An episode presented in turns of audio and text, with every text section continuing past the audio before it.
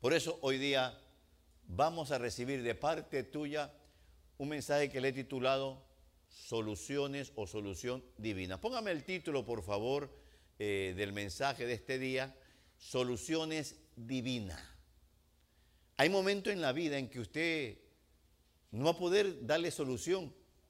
Y le traigo cinco tiempos en usted va a decir, con, con ejemplos bíblicos por supuesto, en donde lo único que lo va a sacar adelante a usted y a mí, y usted que nos está mirando a través de este, de este, de este mensaje, eh, de estos medios, perdón, son las soluciones divinas.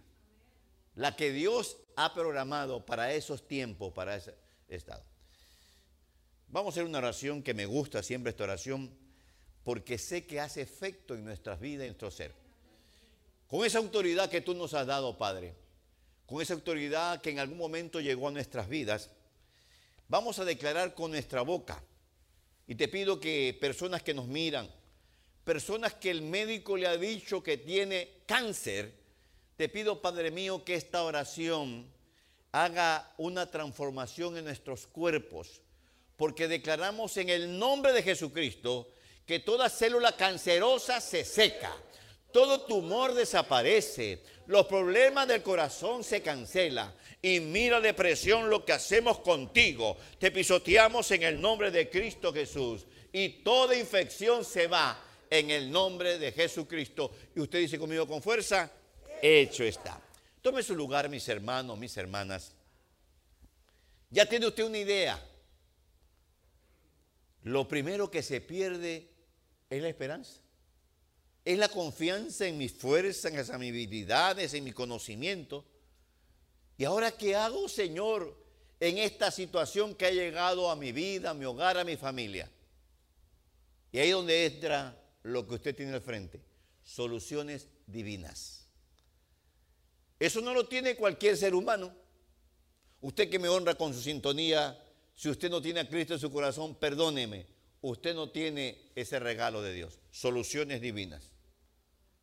Tal vez muchos buscarán sus soluciones enseñadas de generación en generación. Otros buscarán soluciones preguntando aquí, preguntando allá.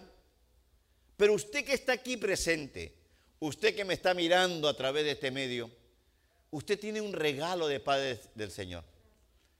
El primer título que le puse a este mensaje, los cinco regalos de Dios para su pueblo. Pero cuando estuve desarrollando dije, no, mejor soluciones divinas. ¿Quién no quiere solución en momentos difíciles de la vida? ¿Quién no quiere, Señor, que de repente tengamos un librito y que ese librito diga cuando tengas esto, solamente di esto otro? Hace años, cuando yo pertenecía, y creo que usted también lo vivió, a esa iglesia mayoritaria, nos enseñaron cierto tipo de rezo para que suceda esto. Inclusive puede que alguna dama aquí presente le oró a San Antonio para que le llegara el príncipe azul. Y muchas veces sí le llegó, pero no era tan azul. ¿Por qué le digo esto? Porque nos han acostumbrado la humanidad en que vivimos y nos ha dado ciertas soluciones que solo Dios sabe dónde nacieron. Pero hoy Dios, hoy en este día, quiere que usted sepa que desde hace miles de años Dios ya había diseñado cinco soluciones divinas para nuestra vida. Présteme atención porque esto no es para cualquiera. Présteme atención porque esto Dios lo diseñó hace muchos años para que cuando lleguen tiempos difíciles, que sí llegan, por eso la palabra dice, en el mundo tendréis aflicción. Ya nos hablaron ayer, el día viernes. Yo cuando escuchaba el día viernes el mensaje, y ya tenía parte de este mensaje, digo, Señor, es continuación. Es algo que el pueblo tuyo necesitamos conocer, valorizar, adueñarnos, que eso es para nosotros. Insisto, insisto, porque muchas veces eh, se oye y, y no se valoriza lo que Dios nos está diciendo. Son soluciones, pero no humanas, no aprendidas en escuelas o lugares de altos estudios, son soluciones que vienen del cielo. Allá la diseñó el Señor. Usted no había nacido, pero ya Dios dice, vas a pasar tiempos no muy agradables, pero yo he diseñado solución para esos tiempos. Póngame el versículo, por favor, donde vamos a desarrollar. Y es un versículo que está en el libro de Isaías y léalo conmigo y dice, y el Señor te guiará continuamente. Primera solución. Saciará tu deseo en los lugares áridos. Segunda solución. Y dará vigor a tus huesos. Tercera solución. Serás como huerto regado. Cuarta solución. Y como manantial cuyas aguas nunca faltan. Quinta solución. Cuando uno lee eso, y tal vez alguien que me está mirando, abrió su Biblia, lo leyó juntamente con nosotros, y tal vez no entendió. Dice, ¿cómo que en lugares áridos, si yo vivo hablando de nosotros, vivimos en un estado que le llaman Evergreen State? Significado que siempre está verde, aquí no hay nada árido. Hay lugares que sí son verdaderamente áridos, porque alguien nos está sintonizando allá en las partes donde hay desierto. Pero eso tiene un significado. Por eso es bueno que aprendamos, eh, por eso es bueno salir de este lugar, no con información, sino ya con algo práctico. Pero que mañana o pasado nadie pasemos tiempos como esto. Ahorita vamos a desarrollar, son cinco tiempos, eh, y no sepa qué hacer. Mañana pasado, y digo esto porque como somos ya personas conocidas que venimos a una iglesia, que Dios nos ha llamado, alguien se te va a acercar con problemas difíciles. Y usted va a decir, mira, nosotros lo que tenemos a Jesucristo en nuestro corazón, tenemos la bendición de que nos dan soluciones divinas. No viene del profesional, no viene de un instituto de altos estudios, las diseñó Dios hace miles de años para nosotros. Comencemos con la primera solución divina, aquella que dice, y el Señor te guiará continuamente. Yo estoy completamente seguro que Dios no miente, no escribió o permitió que escribiera eso Isaías solamente por llenar espacio, para que haya un continuo guianza repito, para que haya una continua guianza, se necesita entrar en un tiempo. Y antes de decir el tiempo, quiero que recuerde lo que dice la Biblia. De un profeta que iba en el camino y el profeta no veía lo que el asna la burrita veía. He escuchado hasta mensajes de eso. Y el profeta, el profeta entró en un tiempo que muchas veces usted y yo hemos entrado, y es el tiempo de la confusión. ¿Qué pasa? Déjenme imaginar del profeta, ¿por qué este animal no quiere seguir? Y le golpeaba al profeta. ¿Qué te pasa, burra? tiempos de confusión. En algún momento en el caminar de nuestra vida vamos a entrar en tiempo de confusión. Señor, ¿por qué no me bendices? Señor, ¿por qué acabo de salir de una dolencia y tengo otra dolencia? ¿Qué pasa? Y entramos en lo que se llama tiempos de confusión. ¿Qué pasa? Ya oraron por mí, ya me bendijeron, soy fiel a ti, Padre mío. ¿Qué pasa? Creo que mucho pueblo en el mundo entero, cristiano, ha entrado en ese tiempo de confusión. Y ahí donde entra la solución divina. Miren lo que dice. Y el Señor te guiará continuamente. No siempre va a suceder lo que queremos que suceda. No siempre va a suceder lo que usted ha planificado. Por eso hay que entender bien que a veces entramos en esos tiempos, como nos dijeron el viernes, eh, porque Dios quiere limpiarnos, porque estamos desobedientes.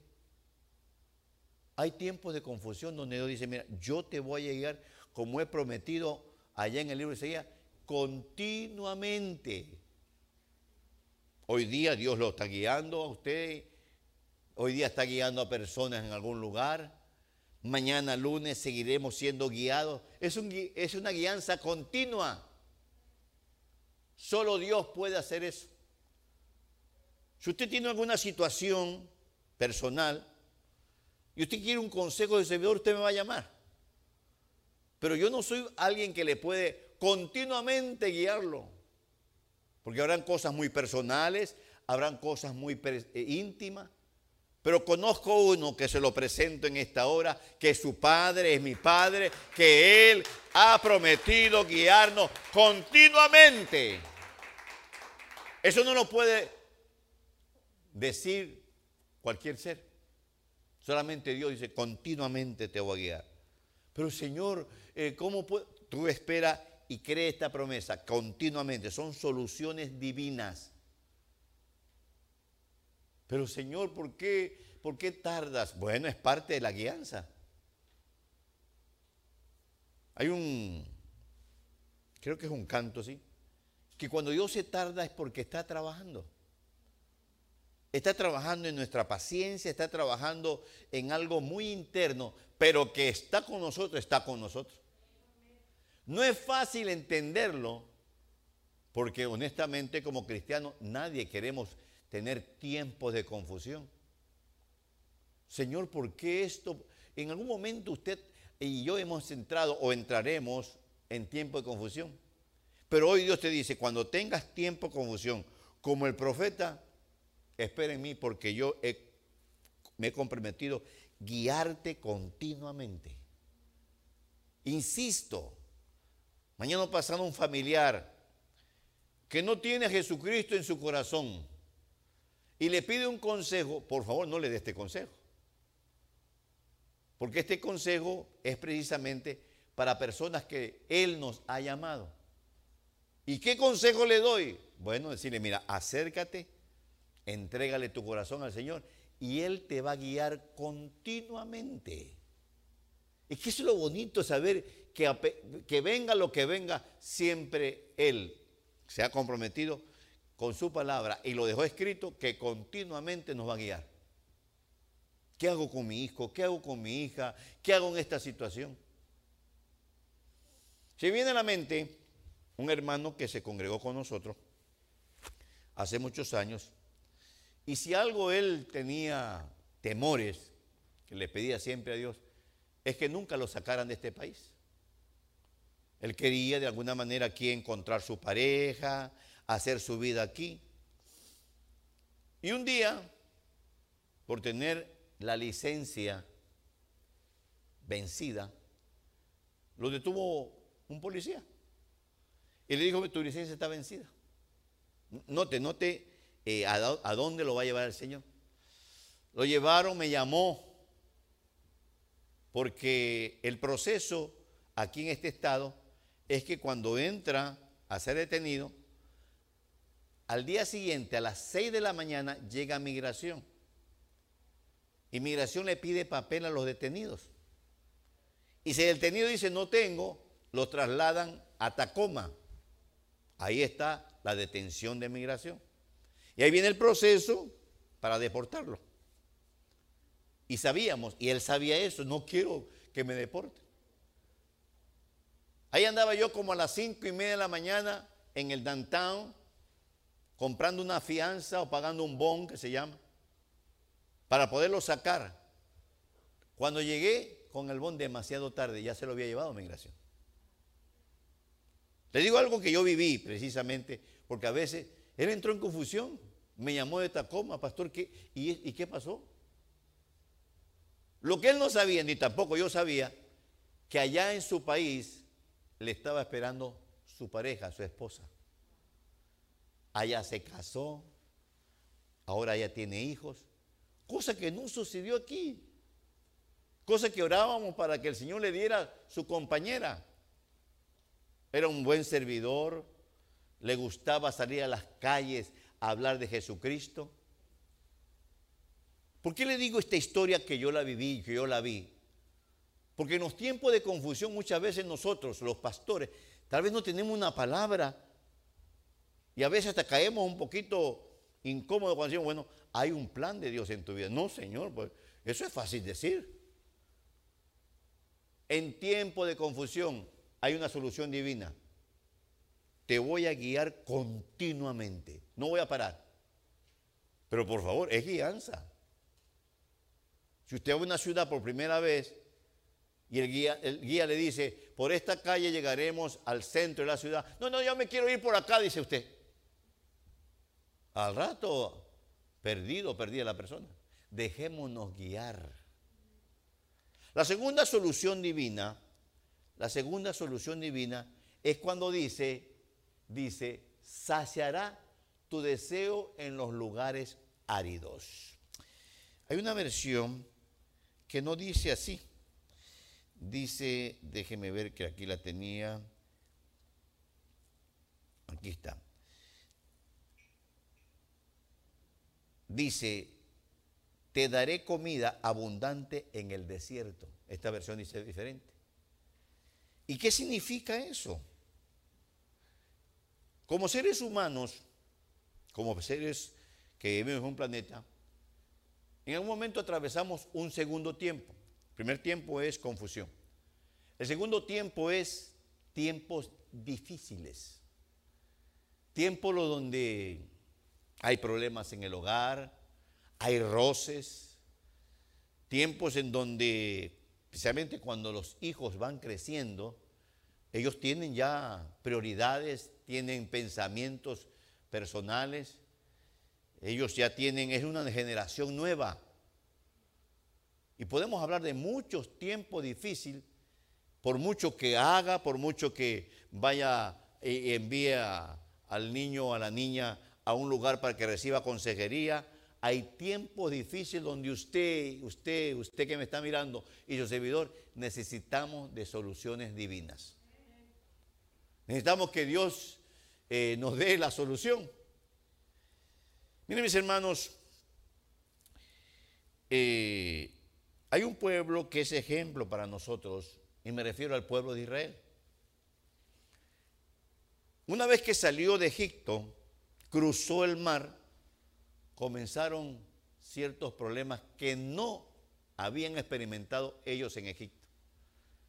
Y uno de esos problemas es precisamente la escasez. Dice que anhelaban los ajos, anhelaban las comidas de Egipto, que tiene un significado espiritual. Ni Moisés ni Aarón le trajeron la solución. La solución fue divina. Y usted sabe la historia que de repente del cielo comenzó a caer maná. Usted sabe la historia que más adelante Dios le dio hasta carne, codornices. ¿A dónde lo quiero llevar mi hermano, mi hermana? En tiempos difíciles, la mayoría del ser humano nos desesperamos. Y, pensamos que es que eh, ahí no hay poder de Dios y esto y esto otro. Y Dios dice, es que la solución no la tiene ningún ser humano en la tierra en ese tiempo difícil, sino que la solución es divina. Es que esa bendición la tiene usted. Esos regalos de guianza continua es para nosotros. Ese regalo, como dice ahí, saciarnos de nuestros deseos. Esa palabra, lugares áridos, significa tiempos difíciles. Tiempos donde uno dice, Señor, ¿y ahora? Más de algunos de los que están aquí presentes y personas que nos honran con su sintonía, quiero que recuerde algún tiempo difícil de hace años. Yo le voy a hablar de un tiempo difícil personal allá por los años, yo vine aquí en 73, habrá sido, eh, 93 venimos por acá, habrá sido por el 90, 92, 93, que me quedé sin trabajo. Ya lo he contado, me botaron de ese trabajo porque hablaba en el parking de esa fábrica, hablaba de lo que estoy hablando aquí. Tenía una buena posición, gracias a ti, era supervisor. Y yo le dije a las personas, si alguien quiere hablar de la palabra, escuchar la palabra de Dios, voy a estar en el parking en mi tiempo de lonche. O sea, no usaba el tiempo que me pagaban, sino en el lonche. Llegó al oído de los, de los que manejaban eso. Trabajaba yo de 4 de la tarde a 4 de la mañana. ¿A qué hora hablaba? Como, como a las 2 de la mañana que había un break. Recuerdo que una vez llegó el manager que nunca sabe llegar para ver si yo estaba usando el tiempo que me daban para trabajar. Pero gracias a Dios estaba en mi trabajo. Para, para todos fue sorpresa cuando veíamos al manager ahí. Como no encontraron una evidencia fuerte, me votaron. Porque hablaba mucho de las cosas de Dios, me decían. Comienza el tiempo difícil. Tres hijos, mi esposa, no teníamos ni para pagar la renta en Los Ángeles. Ya lo he contado, me invitaban a predicar, iba a predicar. Y recuerdo que solamente tenía un pantalón que era para predicar. Y un día sacudiéndolo así, así estaba la luz, cuando veo que era líneas nomás que tenía aquí en la parte de atrás. Ya estaba bien gastado. Yo hacía así, tiempos difíciles. Varios hermanos se enteraron. Y al terminar los servicios ahí en la iglesia, a veces me regalaban cinco dólares para nosotros. Era, éramos millonarios. Siempre andaba un poquito más arriba de la E. Tiempos difíciles. Claro que me desesperaba.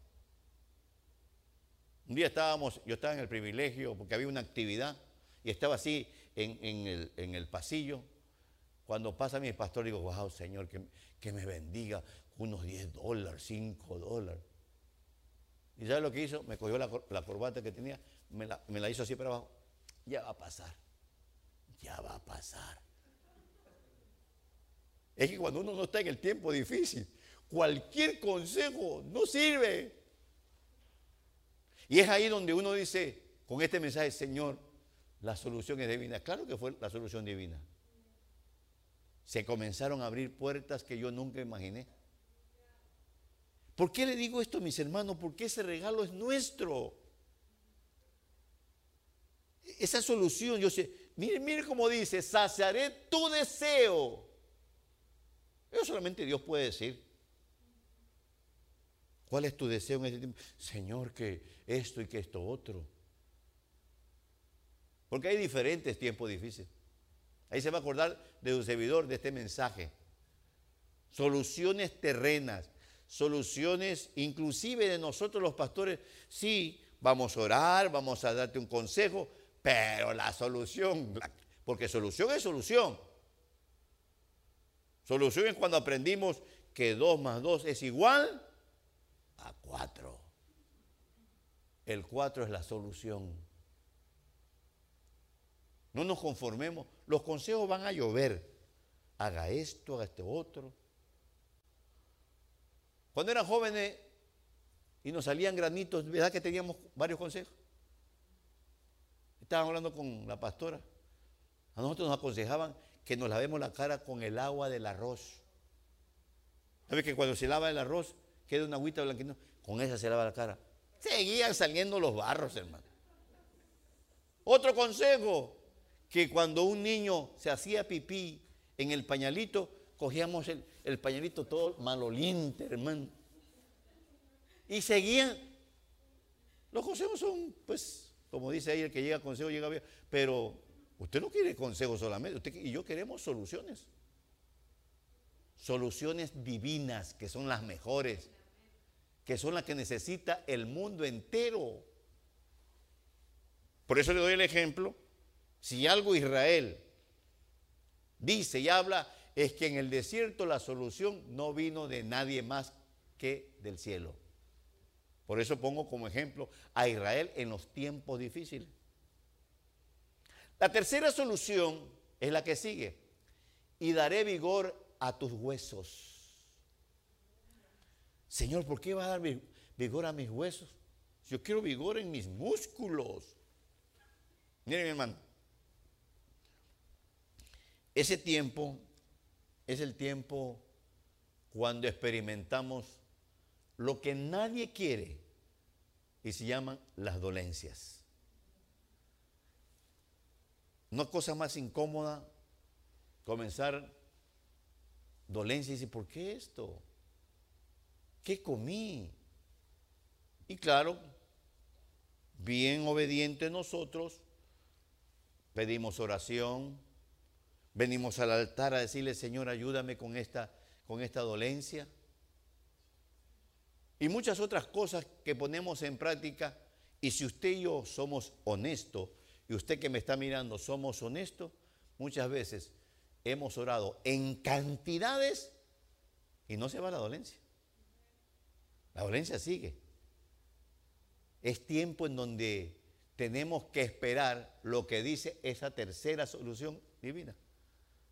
Yo, yo, el que formó tus, tu ser, yo te voy a dar vigor a tus huesos.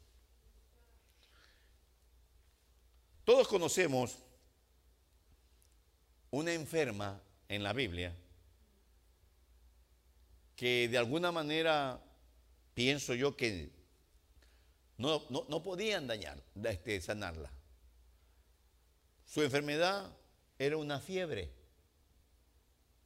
¿Dónde estaba? En la casa de Pedro. ¿Qué era para Pedro su suegra?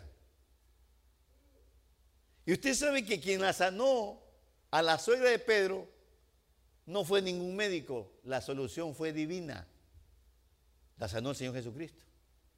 Y ahí dice, y la fiebre la dejó y ella le servía. ¿A dónde quiero llevarlo, mi hermano, mi hermana, con esta tercera solución divina? Le hablé, me gusta dar el consejo precisamente para beneficio de su salud. Cuidemos los ojos. Nuestros ojos tienen dolencias progresivas. Algunas ya leen, pero así me. Por favor, si algo es hermoso poder ver, tengo más de 40 años con esta misma medida.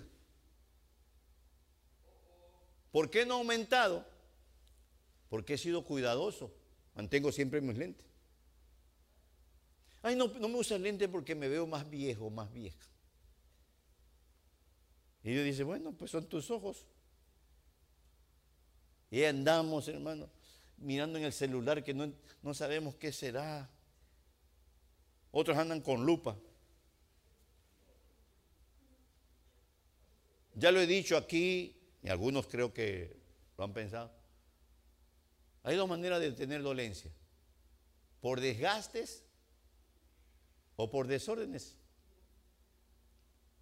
Y él dice, yo te voy a dar vigor. ¿Y eso qué significa, Padre? Que te voy a dar salud. Pero para recibir salud, primero tengo que tener dolencia. No estoy aquí para juzgar a nadie, pero aunque usted no quiera, un día nuestros cuerpos van a tener dolencias gripe, tos, dolor de cabeza, problemas estomacales. Es parte, es un cuerpo que no es perfecto. Pero la buena noticia es que Él promete dar vigor. Él promete decir, bueno, yo, si crees en mí, si esperas en mí, yo te voy a dar vigor. ¿Y eso qué significa para mi beneficio? que tenga mucho cuidado lo que dice su médico. Oigámoslo, eh, sigamos las instrucciones, pero nuestra esperanza es de las soluciones divinas. Tampoco no le estoy diciendo que no vaya al médico, que no tome la medicina. Por favor, esa enseñanza es errónea. Pero yo dice, mira, si esperas en mí, o si tómate la Tylenol, pero espera en mí. Tómate esa medicina, pero espera en mí porque yo te voy a dar vigor a tus huesos. Ay, a mí me gustaría tener ese Dios. Claro, lo puedes. Acércate a un altar y acepta a Jesucristo y vas a ver que todos esos cinco regalos son para ti. ¿A quién no le gustaría tener una constante guianza? ¿A quién no le gustaría, hermano, que, que de repente en los tiempos difíciles aparezca la solución? ¿A quién no le gustaría que en las dolencias el Señor comience a darnos vigor? No sé si usted se ha dado cuenta, pero hay personas no cristianas que una gripe lo tumban, hermano. Por no decir otras cosas. En cambio, vemos pueblo del Señor que cualquier dolencia, el Señor siempre nos da una fortaleza. Yo bendigo a Dios y bendigo, es verdad lo que dijo la pastora aquí. El día viernes venía bastante mal se había, mareado. Y yo, le yo, yo era el pajarito que le decía, quédese. Pero no se quiso quedar.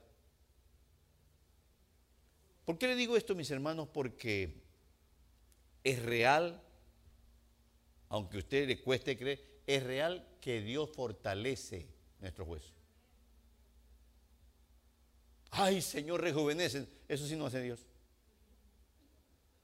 Da fuerza que parece. Este hermano, usted brinca como que fuera de 25. A pesar que está lleno de arruga, pero de 25. Eso, si quiere usted rejuvenecer, tendrá que tener ciertos, ciertos cambios personales, pero si algo necesitamos es vigor. Yo te bendigo públicamente. Los médicos dijeron, que iba a tener dificultad para caminar. Me hicieron comprar eh, la cosita esa para sostenerme. Nunca la usé. Ahí la tengo si alguien la quiere. Bueno, no, aquí no. Nunca la usé, hermano. ¿Quién dio el vigor? El que escribió hace miles de años eso. El que dijo, yo estoy con mi pueblo soluciones divinas. Es que tenemos que, salir un poquito, como decíamos el domingo pasado, del Dios del libro. Yo creo en el Dios del libro, pero el Dios del libro no se queda ahí, no se queda en cuatro paredes. Crea que Dios dice, yo te voy a dar vigor. Amén, Señor. Pero Dios da fuerza. ¿Para qué cree que da fuerza? ¿Para trabajar? No para descansar. Ay, Señor, dame fuerza para dormir un poco más. Dios da fuerza para trabajar, para adorarle, para bendecirle. Mire, me da mucho gusto ver esos pequeñitos, esas pequeñitas sirviéndole al Señor. No sé si se dio cuenta, pero subí, mientras usted estaba adorando, yo subí y vi la seriedad de estos pequeños, de estos jovencitos que están arriba haciendo su tarea. Aprendieron ya, ya están capacitados. Y los bendigo en el nombre de Jesucristo. Que tengan un futuro brillante. Que cuando le pregunten, ¿y cómo lograste toda esta bendición? Oh, porque yo de pequeñito le serví al Señor. Hay una cuarta solución divina, son cinco. Y cuando dice, serás como huerto regado. Serás como, imagínense un huerto, ¿cómo es un huerto regado? Verdecito. Las plantas tienen su ciclo normal. Esas flores salen en su tiempo brillantes, bonitas. Ay, hermano, ¿y eso qué significa para mí? Mire, mi hermano, hay una palabra que creo que fue el motivo, creo, puede que alguien tenga otro motivo, que nos hizo venir a este país y se llama la prosperidad. No sé cómo era su vida en su país, desconozco, al respeto, pero si algo estoy seguro, si algo estoy seguro, y usted no me ha dicho nada, que usted está aquí mejor que su país. Nadie dice, amén, Señor, llévatelos. Usted come aquí mejor que en su país, con mucho respeto, hermano. Usted y yo. Y eso significa prosperidad. Este país es un país de prosperidad. Aquí usted puede lograr sus sueños. Me gustó ayer que, no sé si usted vio la noticia, de dos jóvenes hispanos que se educaron en un ambiente lleno de pandillerismo y drogadicción. Me refiero a Chicago. Chicago es una ciudad bastante difícil para la juventud. Está llena de pandillas. Bueno, casi todos los Estados Unidos. Pero Chicago está llena de pandillas. Y dos jóvenes hispanos, una jovencita, la jovencita recibió una beca con honores se graduó. ¿Y sabe quién le dio la beca? La Universidad de Harvard, una de las mejores universidades del mundo, hispana. Y el otro es un jovencito que también ganó una beca y va a la Universidad de Yale. ¿Por qué le digo esto? Le cambió la vida a ellos. Su futuro está brillante. Tal vez no son cristianos, tal vez no conocen del Señor. Pero si aquellas personas tienen oportunidad, porque si algo, métale eso a sus hijos, a sus hijas. Yo sé que Dios abre puertas, pero si algo, cambie, cambia, perdón, nuestra descendencia, nuestra generación es el estudio. Por eso, esos niños, niñas, anímenlo a estudiar. Porque hermano, hermano, ejemplo tenemos los asiáticos. La mayoría de los dentistas del área, puro asiático. ¿Por qué? ¿Cuál es la diferencia? Estudiaron. Y esa sabiduría para estudiar se la da Dios. Y si no la tiene, Dios le puede dar. Un ejemplo de alguien que la prosperidad era tanta, y le ruego que usted lo lea.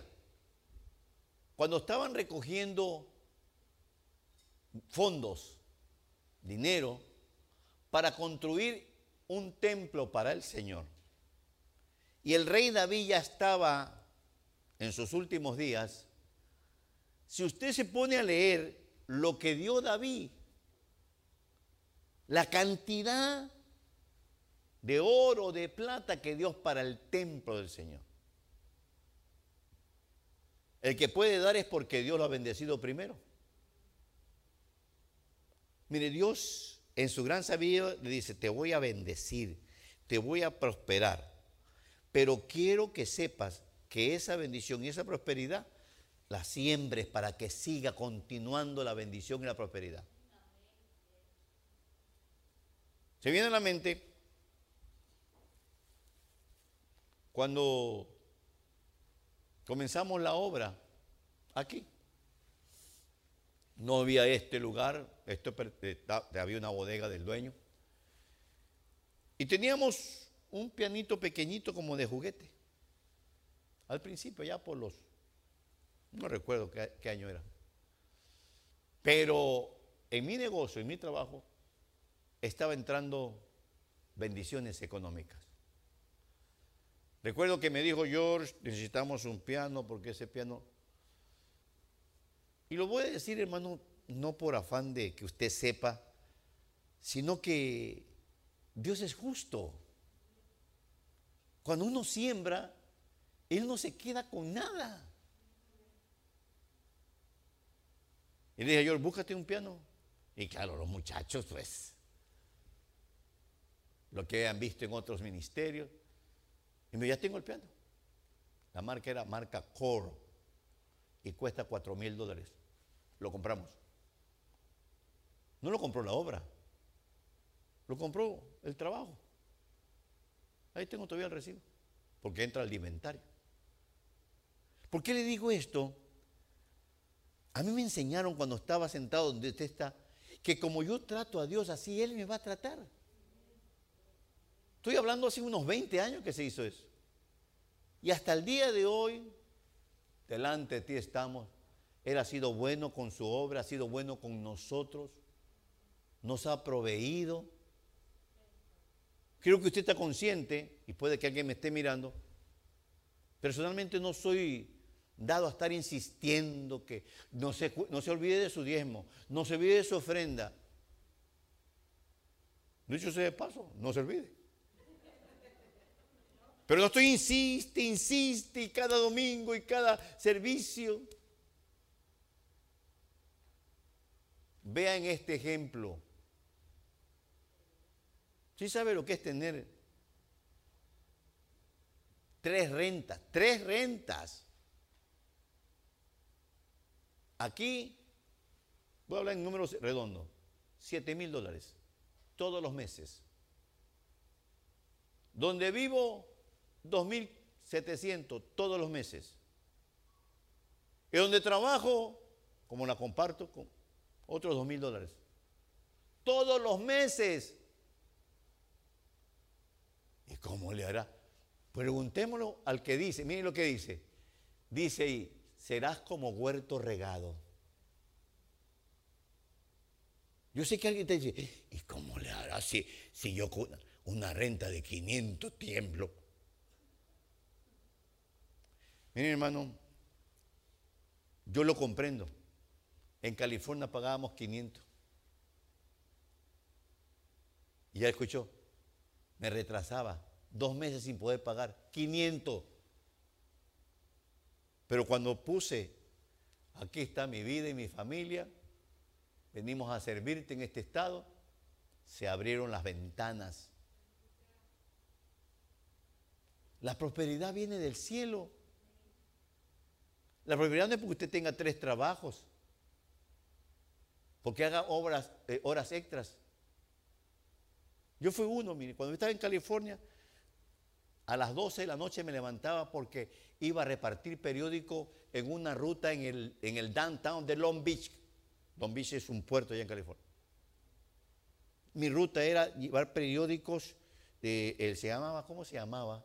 Bueno, no recuerdo en las esquinas de las calles. Usted ve que en las esquinas de las calles anteriormente estaban ahí los, lugares donde uno compraba el, el diario. Terminaba como a las 2 de la mañana. A las dos y media entraba en otra ruta, pero de casa en casa, en la ciudad de Bell Gardens, pero estaba ahí en Paramount, ahí estaba la gran bodega, ahí llegábamos todos, todos con sus vehículos Mire, ya tenía práctica con esta mano, mientras iba manejando aquí, con esta mano por aquí arriba, allá caía.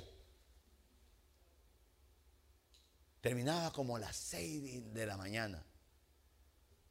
A esa hora, rumbo a una gasolinera donde yo despachaba gasolina. Así como la gasolinera que usted ve por aquí, en Long Beach. Entraba a las 7, salía a las 5. Era, era el manager. Cada 15 días me llegaban tres cheques. Pero usted cree que yo lo disfrutábamos con la familia. Yo lo que quería era dormir. Y como lo del periódico es todos los días, creo que yo se ha de acordar, los domingos me lo llevaba. Porque los domingos, ya ve que los domingos los periódicos es bien, porque vienen un montón de especiales por mucho que trabajaba. Como dice la canción, tanto trabajar y no tengo nada. Sí, hermano. Yo viví eso. Hasta que no, porque vos estás trabajando tanto. ¿Por qué le estoy diciendo esto? Porque hay un ejemplo en la Biblia, y usted lo, lo ha, en donde David lo que era un guerrero. Pero cuando le tocó dar para el Señor, como dicen por ahí, se descoció. Miren mi hermano, aprovechando el mensaje, si hay una tierra donde le va a producir, pero bien producido, es la tierra del Señor. Denle a Dios, pero con amor, con alegría. No le fallemos. Creo que usted se da cuenta, el primero que da ofrenda soy yo. A veces se me ha olvidado porque no cargo cash y le pido a mi esposa que me dé. Y el último, solución divina. Es la que dice, y como manantial cuyas aguas nunca faltan. Si alguien lo lee, dice, yo no sé qué significará eso. Por eso necesita que alguien le ruegue a Dios, le pregunte a Dios, ¿y eso qué significa en el siglo XXI para seres humanos? Que seamos manantiales en donde el agua nunca falte. A mí me gusta leer las noticias y leo en sus oraciones, oremos por California. ¿Y por qué? Se está quedando sin agua. Ahí está el lago más grande o la reserva de agua dulce más grande de los Estados Unidos. Cada vez desciende, desciende más. Hasta el punto que está prohibido, prohibido en California andar regando la yarda. No hay agua. Perdón, hermano, son millones de seres humanos que viven allá. Aconseja que cuando se bañen, se bañen y si fuera posible, rápido. Mire, usted y yo vivimos, gracias a ti, en un estado que lo que más hay es agua, hermano. Pero California está crítico. Inclusive está tan bajo el nivel. No sé si alguna vez usted ha escuchado una de las represas más hermosas que construyó este país, la represa Hoover. Ahí está uno documental cómo hicieron esa represa, cómo la cantidad de trabajadores. Ahí había agua. Pues como ya ha bajado el nivel a niveles preocupantes, están encontrando restos de crímenes. Acabo de encontrar un, no sé cómo le llamará usted, bidón o tanque. Cuando lo sacaran, adentro estaba un cadáver.